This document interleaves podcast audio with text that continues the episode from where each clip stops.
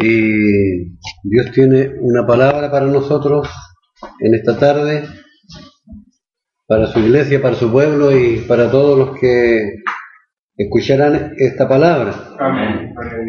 Es Dios restaurando su diseño apostólico, porque el que tiene que mover todo esto es Dios, porque es el Dios dueño de los tiempos y estamos en un tiempo Kairos, el tiempo de Dios, el tiempo de la oportunidad, el tiempo para que la iglesia tome su lugar que le corresponde en la tierra, pero no haciendo una religión, sino que moviéndose como un reino restaurado, diseñado, ordenado.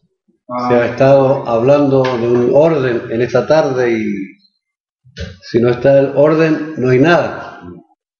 Cuando Dios les, en este caso el Señor Jesucristo les dijo a los discípulos que se fueran al lugar estratégico, ¿cierto? El lugar alto y que no se movieran de ahí porque iba a ser enviado el poder del Espíritu Santo.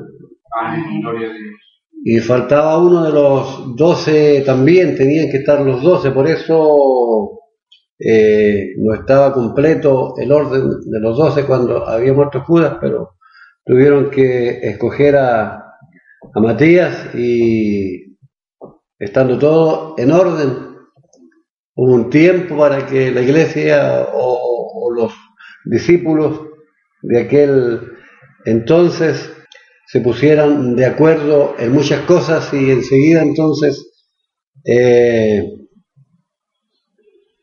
llegó de un momento a otro a las nueve de la mañana de aquel día, eh, sopló y fue derramado y tomó el lugar que le corresponde aquí en la tierra al poder del Espíritu Santo. Amén, gloria a Dios. ¿Se apagó? ¿No importa? Bien, estábamos con un tema técnico, pero está todo bien. Y es Dios, y entonces el que hace todas las cosas y él, eh, una de las cosas importantes que requiere de la iglesia es que la iglesia sea una iglesia de pacto. Gente de pacto. ¿ya? Una iglesia pactando no en cualquier área, no en, lo, en el desorden, no en cualquier cosa, no en ideas, en filosofías de hombres, sino que precisamente en el diseño en este caso en su diseño profético y apostólico, que es lo que él ha restaurado y ha restituido para la iglesia en este tiempo. Y vamos a tomar algunas, algunos paralelos, vamos a ver algunas figuras, eh, vamos a comparar con algunas cosas del Antiguo Testamento y vamos a tomarlo esto con un pacto que hubo entre David y Jonatán, o Jonatán y David, mejor dicho. Y en el primer libro de Samuel, en el capítulo número 20, primer libro de Samuel, capítulo número 20, vamos a ver eh, varios pasajes de la Biblia y eh, a partir de los versículos 14 al 17, la palabra de Dios nos habla en esta tarde. Y dice, y si yo viviere, harás conmigo misericordia de Jehová para que no muera. Y no apartarás tu misericordia de mi casa para siempre cuando Jehová haya cortado uno por uno los enemigos de David de la tierra, no dejes que el nombre de Jonatán sea quitado de la casa de Jehová. De David. De David, perdón. Así hizo Jonatán pacto con la casa de David. ¿Quién fue el que hizo pacto con la casa de David? Jonatán. Jonatán.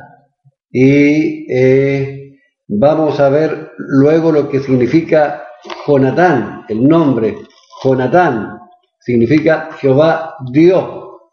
Jonatán hizo pacto con la casa de, David diciendo, requiéralo Jehová de la mano de los enemigos de David.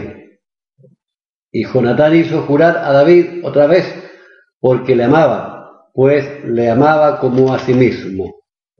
¿Ya? Esto está dentro de un contexto de el reino de Israel, donde hay una generación, a pesar que hay, hay un hombre que pacta, pero hay una generación tras esto que está bajo esta cobertura de pacto. Ya hay una generación que es, son los descendientes de Jonatán. Ya aquí vamos a ver a su hijo que es cubierto, su hijo llamado Mefiboset, y también a su nieto llamado Micaía. ¿ya? Y por así decirlo, estaba también cubriendo a su padre, porque lo que más deseaba el corazón de, de que no hubiese guerra, ni enemistad, ni muerte, ni otras cosas entre su padre eh, Saúl y David, el ungido de Jehová. Entonces hay una familia, hay generaciones, ¿cierto? Partiendo por eh, Saúl, por eh, Jonatán, Mefiboset y Micaía, haciendo pacto con Dios, prácticamente con Dios, porque David era el ungido de Dios, el llamado por Dios. ¿Ya? Entonces, esta es una figura del diseño apostólico. El diseño apostólico está cubriendo a la iglesia y a todas las generaciones que van a salir de los lomos de la iglesia. ¿Ya?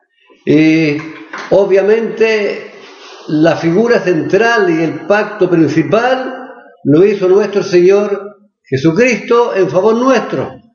¿Cierto? Cuando Él bajó desde el cielo a eh, cubrir todos los pecados de la humanidad, pero a, reemplazar también el antiguo pacto, como se llama el Antiguo Testamento, el antiguo pacto que había entre Dios y los hombres, que era pacto de sangre a través de los animales, ¿cierto? Los animales sacrificados y la circuncisión de los niños nacidos de los lomos de Abraham. Y entonces eh, nuestro Señor Jesucristo vino a cubrir todo aquello e instauró el nuevo pacto, el mediador de un nuevo pacto. Por eso dice la Biblia que hay un solo mediador entre Dios y los hombres, Jesucristo hombre. ¿Ya? Y a través de nuestro Señor Jesucristo, nosotros estamos cubiertos bajo ese pacto de sangre que nos fue favorable. Por eso cuando cantamos, cuando nos reunimos, le damos gracias al Señor. ¿Y cuántas veces hemos cantado a la sangre de Cristo? Oh, la sangre que me limpia a mí. La preciosa sangre derramada en la cruz del Calvario en favor nuestro. Y hemos sido privilegiados, hermanos queridos, porque hemos conocido a este Dios tan maravilloso, tan bueno, tan formidable, que nos dio a conocer y nos dio a entender los misterios que han sido revelados para nosotros. El diseño apostólico fue bajado del cielo para que la iglesia lo cumpla y lo haga. Hombres y mujeres de pacto. Hombres y mujeres que sepan ponerse en la brecha y posicionarse en su lugar de hijos y que el sí de nosotros sea sí y el no sea no. Eso simplemente aquello es, es pacto. Porque es nuestra palabra, es lo que nuestro corazón ha decidido delante de Dios lo que ha sido revelado y ha, arraigado y afirmado en nuestro espíritu es que seamos personas que Dios nos crea, que seamos creíbles delante de Dios y delante de los hombres. Pacto de misericordia. Viene a través de la palabra de Dios. Esto fue lo que hizo David cuando empeñó su palabra, porque un pacto tiene que ser entre dos, no puede ser uno solo. David empeñó su palabra y de su corazón fluyó un pacto de misericordia para las generaciones. Aleluya. David viene siendo eh, una figura también de la gracia del reino de nuestro Señor. Y de la gracia y del reino de nuestro Señor fluye para nosotros, a favor nuestro, un pacto de misericordia. Dice, porque yo Jehová no cambio y su misericordia es para siempre. ¿Ya? Él pactó para cubrirnos. Todo el que tenga sed, venga a mí y beba. Todos los afligidos, todos los menesterosos, todos los necesitados, vengan a mí, porque yo les haré misericordia gratuita, dice el Señor. Hay un pacto de parte de nuestro Dios hacia nosotros de misericordia, un pacto de gracia. ¿Ya? No tenemos un, Dios que, que condena, sino que la palabra dice Dios es amor, pero va a haber un día en el tribunal de Cristo donde Él va a funcionar en el área de juicio. Pero hoy, mientras estamos en la iglesia, Dios se juramentó a sí mismo derramar su gracia y extender su gracia sobre nosotros. Es un Dios de oportunidades.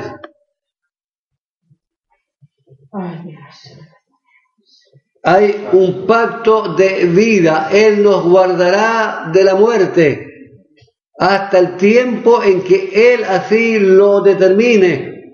y más aún, Él eh, ha puesto a nuestra disposición y a nuestro alrededor un ángel, el ángel de Jehová, que hace un campamento, acampa un campamento hay un ángel mayor y hay ángeles que han hecho un campamento para guardar a cada uno de nosotros. Hay un campamento de ángeles. Hay un campamento de ángeles, de guerreros, guardianes, mensajeros que están a nuestro favor. Hay un pacto de vida de la boca de Dios. Y ese pacto de vida también estaba en el corazón de David hacia Jonatán. No perdamos el hilo ese. ¿Ya? Y hay un pacto generacional. ¿Ya? Dice la palabra que la, la maldad de los hombres, ¿cierto? Traspasará hasta la tercera y la cuarta generación a causa de la maldición, pero la bendición y la gracia cubrirá a mil generaciones. Aleluya. Dios nos cubre, Dios cubre a nuestros hijos por gracia, por misericordia y porque salió de su boca. Tenemos un Dios inmutable. Sí, Señor. Gloria a Dios. Todopoderoso. ¿Por qué pactó Jonatán con David? He aquí una pregunta. ¿Por qué pactó Jonatán con David? Bueno, eh, dicen que eran, eh, la palabra que eran amigos, que se amaban, que había un corazón de, de Jonatán para cubrir, ¿ya? Pero porque Jonatán sabía a quién tenía al frente. Al frente tenía a un hombre de pacto. Al frente tenía a un hombre que había dispuesto su corazón para con Dios y que era un de buen testimonio y que era ejemplo para todos. Había un hombre que era valiente, que era guerrero, que entendía los códigos del cielo, que adoraba, que clamaba, que se disponía, que siempre buscaba a Dios Dice la Biblia que David por las mañanas, por las tardes y por las noches disponía su corazón no solamente para clamar, para pedir, para presentar su vida, sino que para adorarle, para usar los dones que él tenía, para usar sus dedos, sus manos, para elevar la música al trono de Dios. Con ese hombre estaba tomando pacto Jonathan, pero con un hombre de reino también que tenía una investidura, con un hombre que sabía eh, colocar la corona en el lugar correcto y que no y que nadie se la tomara. Una persona de pacto, una persona firme, una persona que conocía la posición que él tenía. Gloria a Dios. Nosotros como iglesia hemos hecho pactos con los hombres. Eh, en la iglesia le hemos dicho sí a un pastor, le hemos dicho sí a un profeta, le hemos dicho sí a un apóstol, a un ministro y que nuestro sí sea sí. No digamos un día sí con nuestra boca y al día siguiente no, porque todo esto lo que declaramos llega al trono de Dios. Y dice la Biblia que Dios no puede ser burlado. Todo lo que el hombre sembrare, eso también segará. Que seamos una generación de pacto, que la gente nos vea como, eh, como personas que realmente eh, estamos posicionados en lo que hacemos y en lo que decimos. No nos dejemos engañar por pensamientos, por corrientes que nos van a hacer fluctuar en dudas y en cavilaciones. Cuando hay cavilaciones, Viene la presencia del Señor y viene la palabra de Dios y nos afirma. Acuérdense cuando aquellos dos hombres que iban camino a eh, Maús, ¿ya? Y les dijo el Señor, ¿qué conversaciones tienen y qué cavilan en, en sus corazones? ¿Cuáles son los pensamientos? ¿Cuáles son las dudas que ustedes tienen? Pero cuando el Señor comenzó a hablar, el corazón de ellos comenzó a recibir y a ordenarse. Y cuando Él partió el pan, sus ojos fueron abiertos. Pero ya la palabra había sido instalada en sus corazones y se terminó el cavilar. Al contrario, ellos fueron llenos de la palabra y se fue toda duda y comprendieron y ellos mismos fueron a contarle a los discípulos lo que habían experimentado. Así que toda duda, toda cavilación, todo, toda corriente que nos lleve a salirnos del pacto, Pongámosla bajo la presencia y bajo la palabra de Dios. Tenemos la palabra profética más segura a la cual hacemos bien estar atentos. ¿Ya? Aleluya, sí Señor. Atentos. Entonces, Jonatán tenía asegurada a su generación porque sabía que aquel hombre con el cual estaba pactando le iba a responder.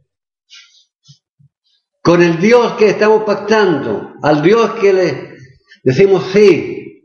Yo me acuerdo, ahora el Espíritu Santo me trae a la memoria lo que yo le dije un día. Heme aquí, Señor, envíame a mí. Cuando leía la palabra, cuando leía el llamamiento de, de Isaías, cuando he leído el llamamiento de Ezequiel, el llamamiento de Jeremías, yo también le dije, heme aquí, Señor, envíame a mí. Y han pasado 38 años, con altos y bajos. No quisiera haber pasado por aquellos bajos, porque habríamos estado en otra posición, en otros niveles en el reino.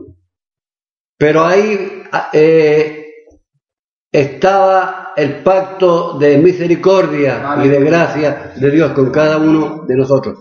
No tengamos temor en decirle sí al Señor, porque Él es el que pone el querer y el hacer en nuestros corazones por su buena voluntad.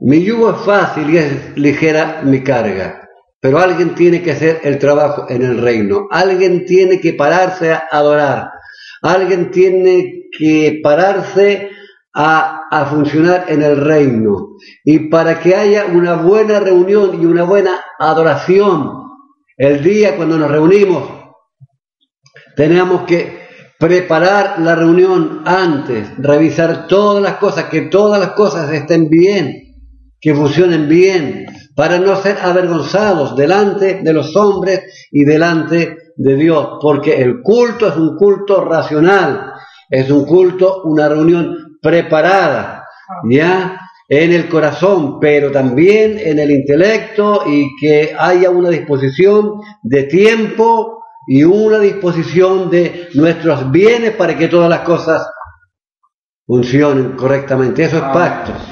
Es parte de un pacto, porque un pacto es toda nuestra vida hasta la muerte. Cuando leamos la palabra, que podamos revisar una vez más eh, lo que Pablo decía de sí mismo.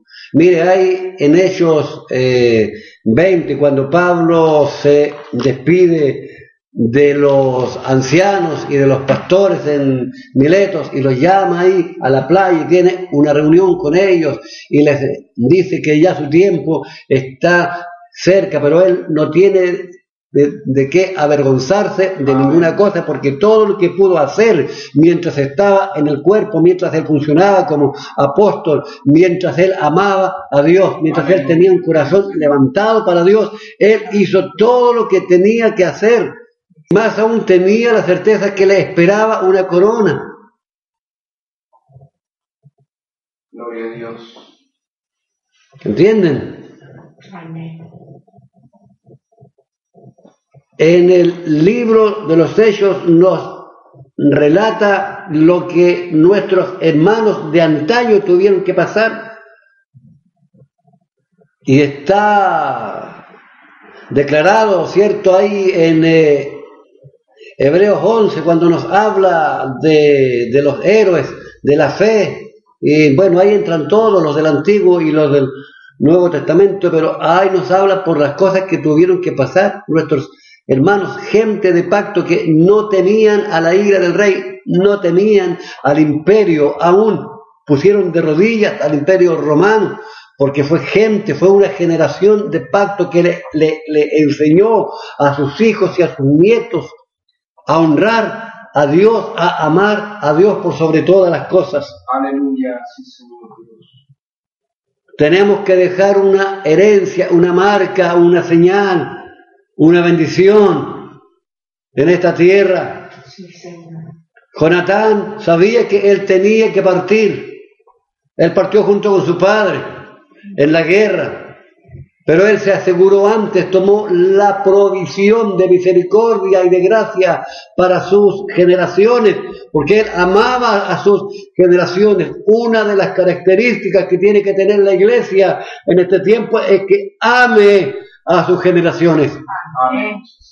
Que las ame. De lo contrario, se convertiría en una religión sosa, sin sabor sin propósito. Que Dios cuando nos vea en la reunión o en el lugar que estemos, que nos vea como hijos, que le buscamos, que le declaramos con el corazón lo que estamos haciendo. No tenemos asegurada nuestra vida en esta tierra. Puede ser, hermanos, la última reunión que tengamos en este día, en cualquiera de nosotros, que lo hagamos de lo mejor posible. Y si hay cosas en nuestra vida que nos impiden funcionar y meternos de lleno, pidámosle perdón al Señor, dice la palabra que abogado tenemos. Y comencemos yo cuando estaba ahí atrás y mientras estábamos cantando y hay un deseo en mi corazón y yo no quiero que, que sea un deseo emocional, sino que sea una invitación del Padre a tomar un ayuno. Que el Espíritu Santo me invite a su casa para tomar un ayuno. Un tiempo porque esto tiene que, funcionar. Depende de nosotros. Dios nos tiene todas las cosas a nuestro favor. Puso el cielo a nuestro favor. Depende de nosotros, gente de pacto. Jonatán creía en la bendición y en la supervivencia generacional. Creía que David era un hombre de pacto, que David iba a hacer misericordia con sus hijos. Jonatán tenía el propósito que sus hijos mantuvieran la gloria de Israel. ¿Ya? No era que, que los salvaran solamente para que no murieran o para que no estuviesen desnudos o en desamparo, sino que el propósito. Por eso nuestras oraciones, nuestros pactos, nuestros compromisos tienen que ser con un propósito. Y el propósito de Jonatán es que sus generaciones mantuvieran la gloria de Israel en las alturas. Qué glorioso propósito tenía este hombre. ¿Ya? Qué glorioso propósito tenía este hombre. Dice la palabra que Jonatán quería que sus hijos mantuvieran la gloria de Dios en las alturas y que fueran más ligeros que águilas y más fuertes que leones. Gloria a Dios. ¿Cuántos de nosotros hemos pensado eso para nuestros hijos? No está mal que uno piense que nuestros hijos estén sanos, que, que estudien, que se proyecten, que sean inteligentes, que tengan un título, pero hay algo que va primero. Por eso Dios cuando dice en la palabra, busca en primer lugar el reino de Dios y todo lo que encierra la justicia de Él. Y todas las demás cosas vienen, son añadidas, son sumadas en bendición. Aleluya. Pero el propósito que tenía Jonatán era que sus generaciones mantuvieran la gloria de Israel en las alturas y que fueran más ligeros que águilas y más fuertes que leones. Jonatán tenía el olfato afinado y la visión afinada. La iglesia tiene que tener un olfato afinado y la visión afinada. Y la visión afinada es cuando buscamos el rostro del Señor. Y Él nos dice, unge tus ojos con colirio para que veas. El colirio es caro. Se paga un precio. El precio de la salvación no se paga porque ya lo pagó nuestro Señor Jesucristo en la cruz del Calvario. Pero hay cosas que nos van a costar. El reino de Dios, el funcionamiento no es gratis, como mal se ha enseñado. La salvación sí, es gratis, pero todo lo demás conlleva un esfuerzo un esfuerzo y un pagar un precio. El colirio es caro, pero Dios tiene los recursos. Es cosa que con la llave que tenemos de la oración y el propósito que tengamos, Dios abre las ventanas. Los diezmos y las ofrendas abrirán las ventanas de los cielos, porque son una llave. No es un dinero que yo pongo en un sobre y lo entrego al pastor o al apóstol o lo pongo en el altar. Hay mucho más que eso. Hay un corazón, hay vida y hay una llave que abre las ventanas de los cielos y es derramada la bendición hasta que sobreabunde. Jonatán tenía la visión necesaria para reconocer la unción que había en David. Que Dios nos dé la visión y la fe necesaria para reconocer al Dios Todopoderoso, al Dios de toda gracia, al que sobreabunda hacia nosotros. Jonatán tuvo la inteligencia de no pactar con cualquiera. Tuvo la sabiduría de buscar a la persona correcta se conectó correctamente. La iglesia tiene que conectarse correctamente. La iglesia no puede conectarse con sistemas religiosos ni políticos de este mundo para llevar a cabo un plan. La iglesia ha sido puesta en la tierra como única. La iglesia es única, con un sello único, con un corazón único, con una visión única. Llamado a ser reino, llamado a un propósito de llenar la tierra con la gloria de Jehová, de llenar la tierra con la palabra, de alcanzar eh, toda la tierra con el corazón de Dios. Y para poner a toda la gente salva un día también en el trono del Padre. La iglesia fue llamada para entrar en negocios de pacto con Dios y con nadie más. Los sistemas de este mundo, las, eh, eh, los grupos o, centros de personas se han coludido para hacer pacto con muchas cosas, con las tinieblas, con los ejércitos de, los cielos, con, con lo creado, menos con el creador.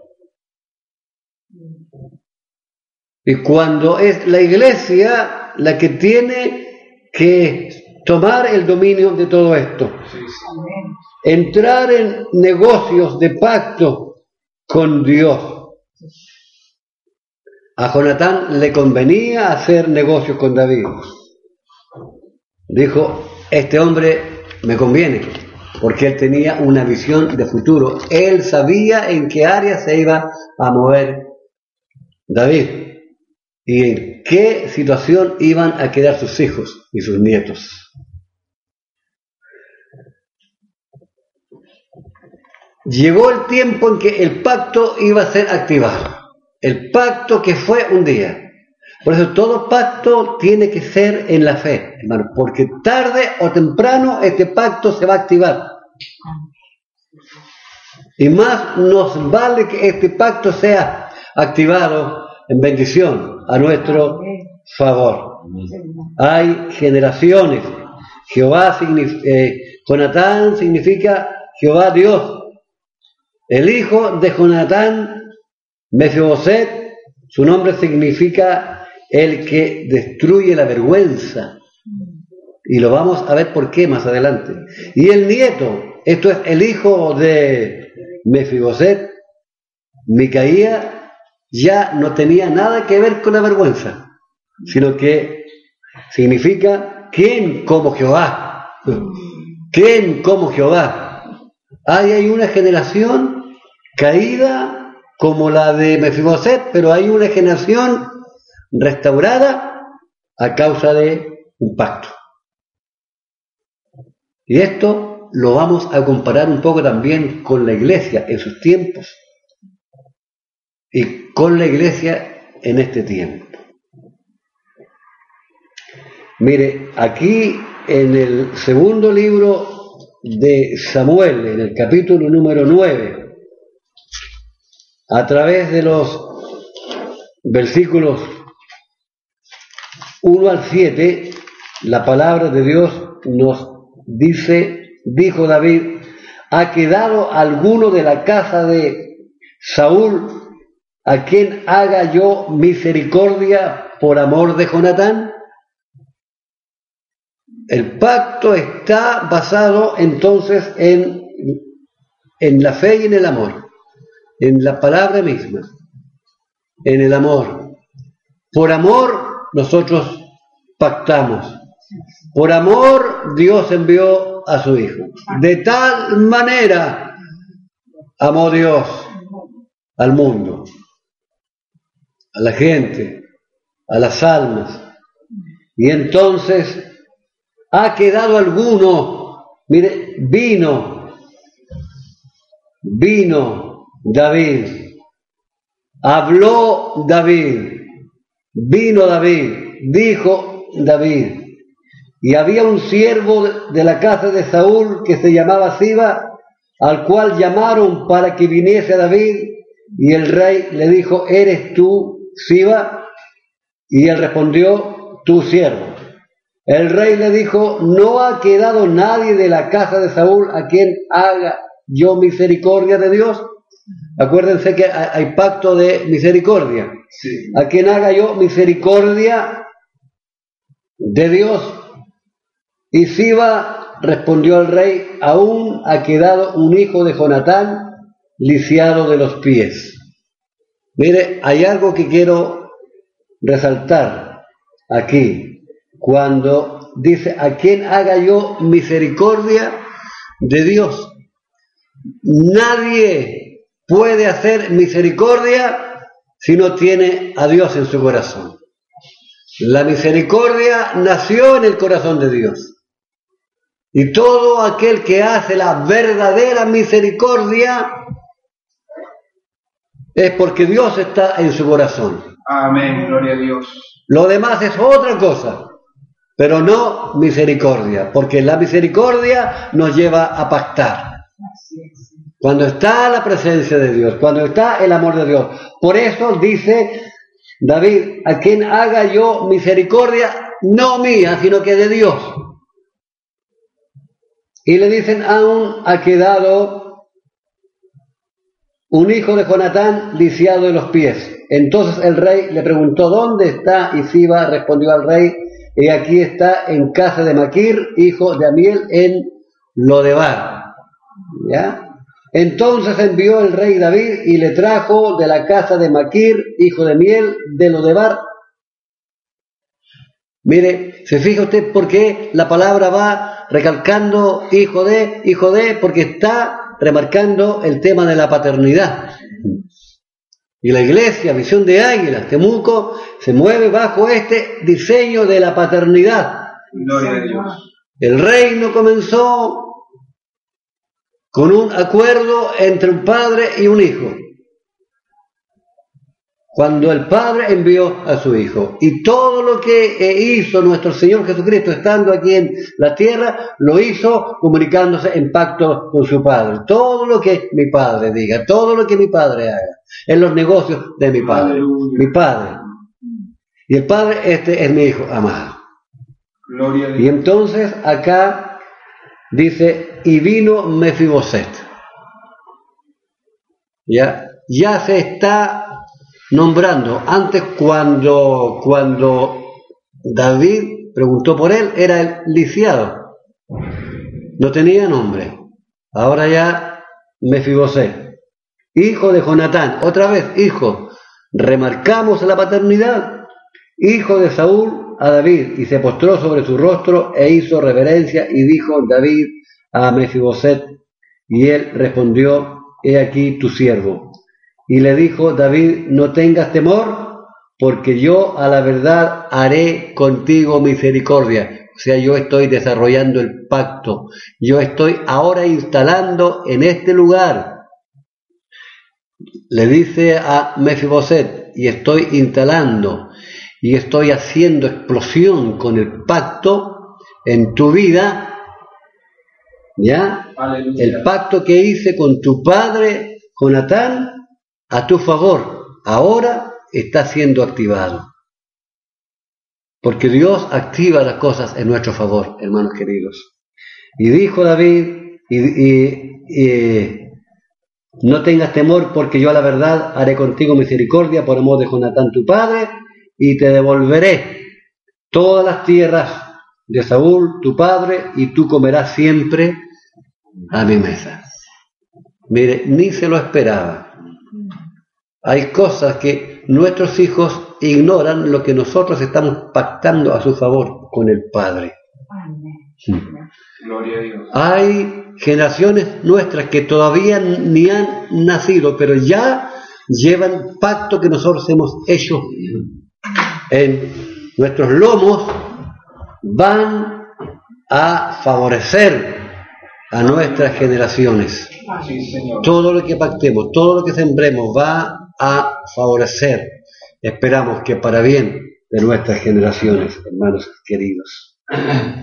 Ya, la condición de Mefiboset era que estaba lisiado de ambos pies, tenía baja estima, resignado, depresivo, solo, abría puertas de a, a la miseria, a la muerte, porque él dijo yo soy un perro muerto, se declaraba un perro muerto, ni siquiera un ser humano se comparaba con un animal, o sea, completamente desenfocado, desvirtuado de lo que un día Dios dijo, hagamos al hombre a nuestra imagen y semejanza. Y hay mucha gente en esta tierra que se compara con animales, con gusanos, con perros, con cerdos, con gatos, todo tipo de personas que abren puertas de misericordia, de desgracia, de muerte, de degeneración de la raza humana. Todo esto eh, encerraba lo que era aquel lugar, lo de bar, un lugar de muerte, de miseria, esa era la condición de Mefiboset, hasta cuando no había sido activado el pacto que su padre había hecho a su favor. Aleluya. Ahora, ¿cuál era la segunda condición de Mefiboset? Ahora ya era digno de misericordia. Digno de misericordia. Se le activa su identidad su nombre, Mefiboset, ya no era el lisiado, el que destruye la vergüenza, porque él estaba viviendo en vergüenza, en vergüenza, en lo de Bar, pero él había nacido para destruir la vergüenza, pero tenía que haber alguien que le activara el propósito que había en su depósito. Por eso es necesario que estén los ministerios funcionando dentro del cuerpo de Cristo para que el propósito sea activado. para que seamos direccionados, para que haya una palabra, un destino profético activado en nosotros. No podemos conformarnos a ciertas cosas, sino que tenemos que ir por todo, hermanos, activados. Mefiboset fue activado, activado.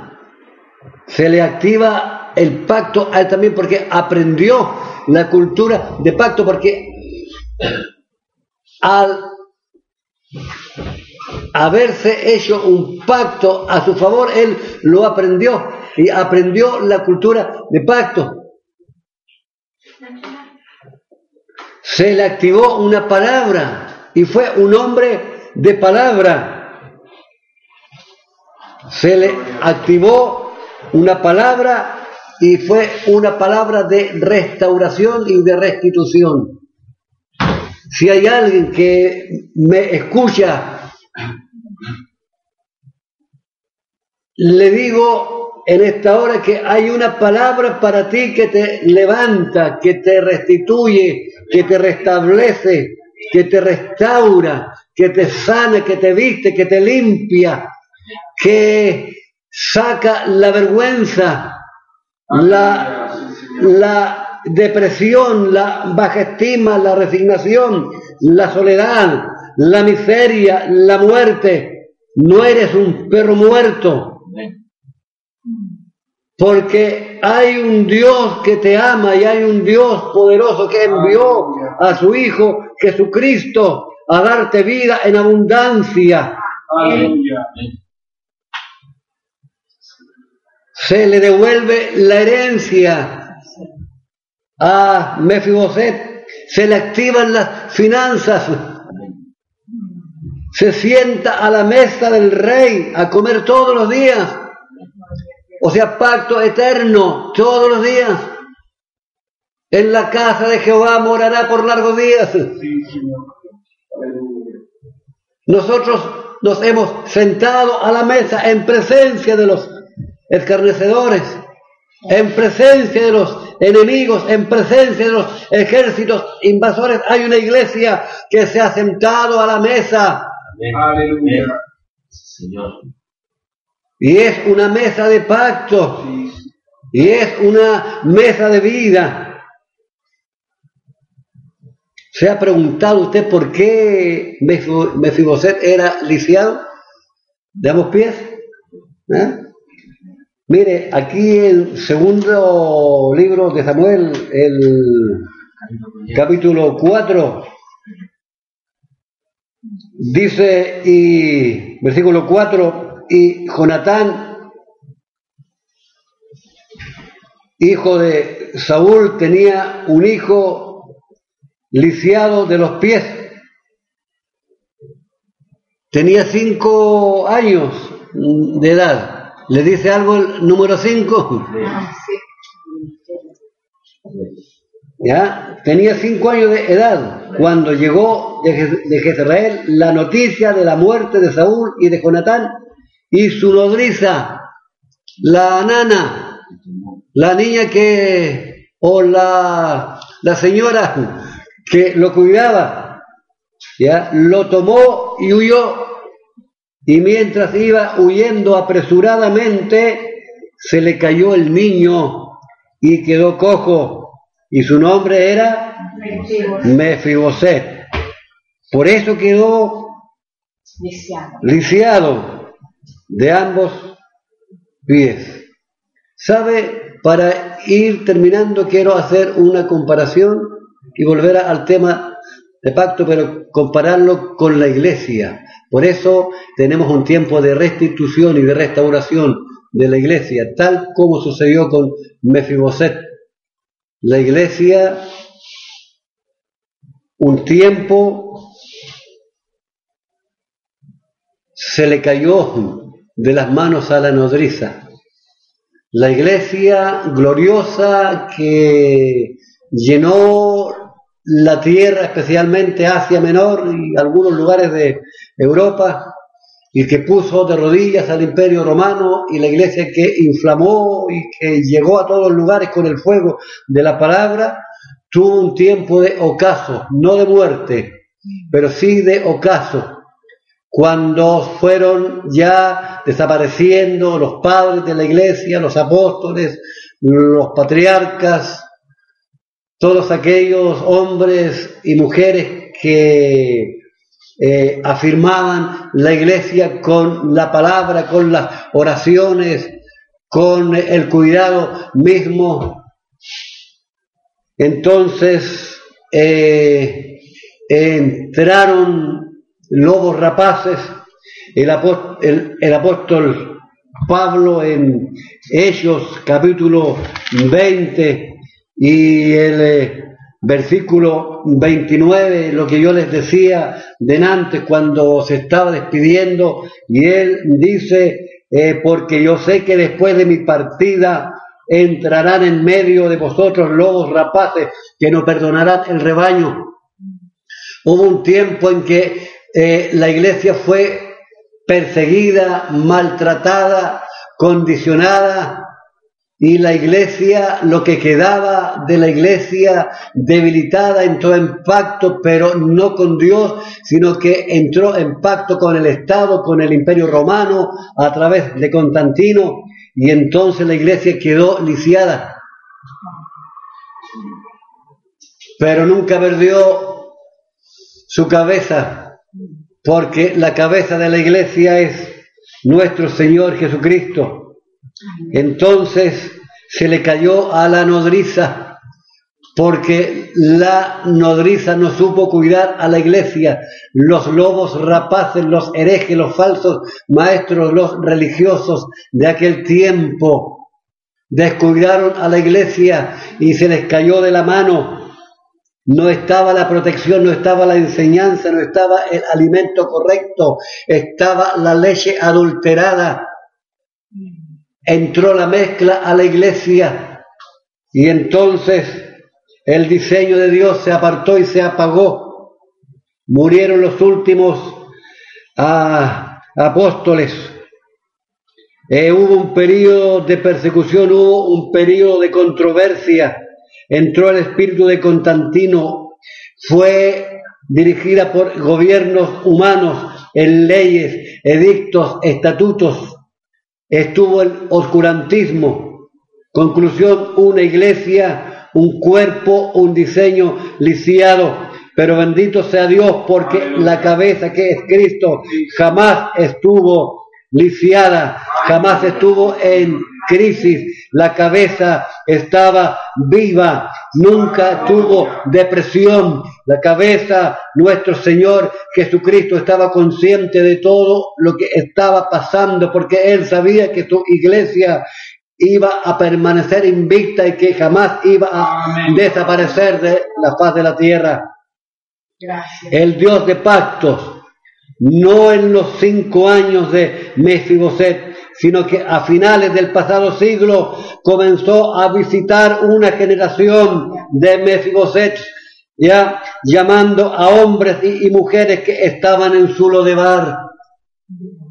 Y en vez de los cinco años del lisiado, instauró y levantó y restituyó y sanó y le aplicó una dosis de poder a los cinco ministerios para que funcionaran en sanidad y en santidad en favor de la iglesia. Y con voz profética y apostólica comienza a visitar y a decir, restauro y restituyo mi diseño para la lisiada. Dice el Señor, habrá alguno a quien yo haga misericordia y restaure y restituya lo que se perdió lo que estaba en oscuridad y lo saque a la luz. Yo hablo a las iglesias que hoy día no han abierto su corazón porque han estado ligados y han estado pactados y compromisos a reuniones de iglesia, a actas, estatutos elaborados por los genios de los hombres. Que se abran a la revelación y que se abran a la palabra, que no tengan temor. Hay algunos que tienen temor de perder su empleo, de perder su ministerio, de perder su, su sueldo dentro de las iglesias, pero hay un Dios poderoso que te puede dar mucho más de lo que tú piensas perder, pero anda a la palabra, ve a la palabra, acude y corre a la palabra para que tu iglesia sea saneada y para que tu iglesia sea fortalecida y para que la voz profética irrumpa como un chofar eh, tocando y llamando y poniendo las cosas en pactos y en autoridad y en el lugar correcto. No tengas temor, pastor de iglesia, porque hay otros más que van a estar a tu lado. Dios quiere afirmar tu ministerio con profetas, con maestros, con eh, apóstoles, con evangelistas, para que nunca más estés sola, para que nunca más estés desamparada. Refuerza tus estacas, alarga tus cuerdas, ensancha tu sitio con los ministerios con los que Dios tenía para este tiempo, con esa generación, con tu vida, con esos ministerios, Dios se moverá de aquí hasta que venga a buscar a su iglesia.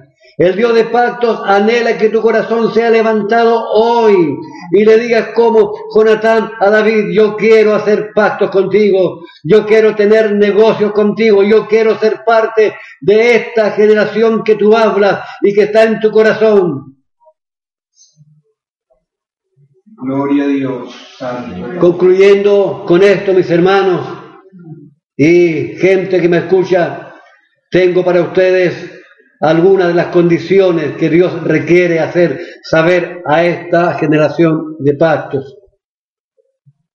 Que tiene y que habrá una generación de discípulos con mentalidad de cuerpo y de reino, gente enseñable, que se despoje de todo título, de toda investidura, de todo título corporativo incluso, y que vaya a Dios con un corazón limpio y libre de prejuicios. Hombres que lleguen a ser en esta tierra y en la iglesia hombres y mujeres estratégicos diferentes y primeros en todo. Hombres y mujeres que se forman y se diseñan, que reconocen autoridad, que reconocen unciones, que reconocen paternidad, que funcionan en equipo, que funcionan en una plataforma de honra, una generación de escuderos fieles, comunicadores de revelación, que buscan buenas conexiones, que viven con un espíritu superior, que se mueven en ética, que son capaces de permanecer en pactos, que se mueven por envío, que son medidos por propósito cumplido. Una generación que ofrenda, que pacta, que diezma, que siembra, que da por amor la primicia, por causa de las bendiciones de los justos. Temuco y nuestra nación de Chile serán engrandecidos. La ciudad, la región y el país son bendecidos cuando en esos lugares hay y se mueven por amor al reino hombres y mujeres de pacto. La bendición de Dios sobre nosotros. Mi Padre, te alabamos, te glorificamos. Te damos gracias porque aquí en Temuco, Señor, en este lugar, en la calle Claro Solar, Señor, hay una iglesia, hay un lugar visión de águilas, Señor, que te ha creído a ti y que se ha movido en lo que ha podido, en esfuerzo, en ser una iglesia de pacto, una iglesia que te ama, una iglesia que te busca, una iglesia que ha buscado no la identidad de la tierra, sino que la identidad del cielo, una iglesia que te busca por amor, una iglesia que quiere ser reino, Señor eterno, Dios eterno, gracias porque tú nos has definido, porque tú has puesto ministerios a nuestro favor, porque nos hemos sometido, Dios amado, al ministerio apostólico y profético, porque hay en funcionamiento maestros, pastores y evangelistas, Dios amado, donde le hemos dado cabida a tus hijos con un corazón correcto, con un propósito correcto. Señor, llena nuestras vidas en esta tarde, Dios amado, inflama nuestro corazón con tu presencia, con tu palabra, Dios mío. Llena, Dios amado. Ahora oro por aquellos siervos, hombres y mujeres que han recibido tu palabra en nuestro país y en el extranjero que buscaban, que no entendían, que tenían una pregunta cómo hacerlo. Dios amado, ahora ellos se lanzan con tu amor, con tu autoridad, con la gracia del Espíritu Santo. Ellos se lanzan a buscar tu rostro y a romper con todo, Dios amado, y a derribar con tu espíritu, con tu gracia, con la verdad de tu palabra, Dios amado, los muros de opresión y toda estructura, Dios amado, y todo ejército que se ha levantado, Dios amado, para aplastar a estos siervos es destruido por la palabra. Declaro la palabra profética, decreto en el nombre de Dios como maestro en el gobierno apostólico, que toda región, que todo gobernante, que todo principado que ha ha estado aplastando a diferentes sectores de la iglesia, se retiran, son anulados. Tus armas que ellos tienen se derriten en sus manos ahora. Dios mío, te doy gracias porque tú estás levantando, estás proyectando, estás vistiendo, Dios amado, estás despertando a un gigante que estaba dormido y está siendo puesto en pie, Dios amado, para moverse, para aplastar, para conquistar, Dios amado, para hollar serpientes y Dios amado, Dios eterno, para cubrir con la verdad la serpiente de la injusticia, de las iniquidades destruidas, desalojadas, desaforadas. Se le quita toda legalidad. Dios amado, Dios amado, la ilegalidad no tiene cabida en la iglesia, en el reino de Dios. Dios eterno, te doy gracias porque tú estás con nosotros, porque tu mano poderosa, porque tu Espíritu Santo, porque el amor de de nuestro Señor Jesucristo cubre a la iglesia. Te doy gracias, Padre, porque veremos fruto de esta palabra. veremos fruto, Padre, de esta oración. Veremos el fruto en abundancia, Señor amado. Veremos hombres y mujeres que correrán a buscar tu rostro, a encerrarse, a tener tiempo contigo, a tener tiempo con la palabra verdadera, con la palabra que salió de la boca de Dios, que fue inspirada por el Espíritu Santo y que fue puesta en el corazón de hombres santos para escribirla a nuestro favor. Reivindicamos la palabra, Dios amado. Aleluya. La palabra, la palabra que es lámpara a nuestros pies, lámpara a nuestro camino. Es una lumbrera, Señor que está en, un lugar oscuro, alumbrando el corazón y alumbrando nuestras vidas. Te doy gracias, Padre, porque tú nos amas. En el nombre de Jesús. Amén. Demos un fuerte aplauso a nuestro. Gloria al Señor, aleluya. Toda honra y toda gloria, Señor, Gracias, papá, porque tú nos amas. Aleluya. Amén.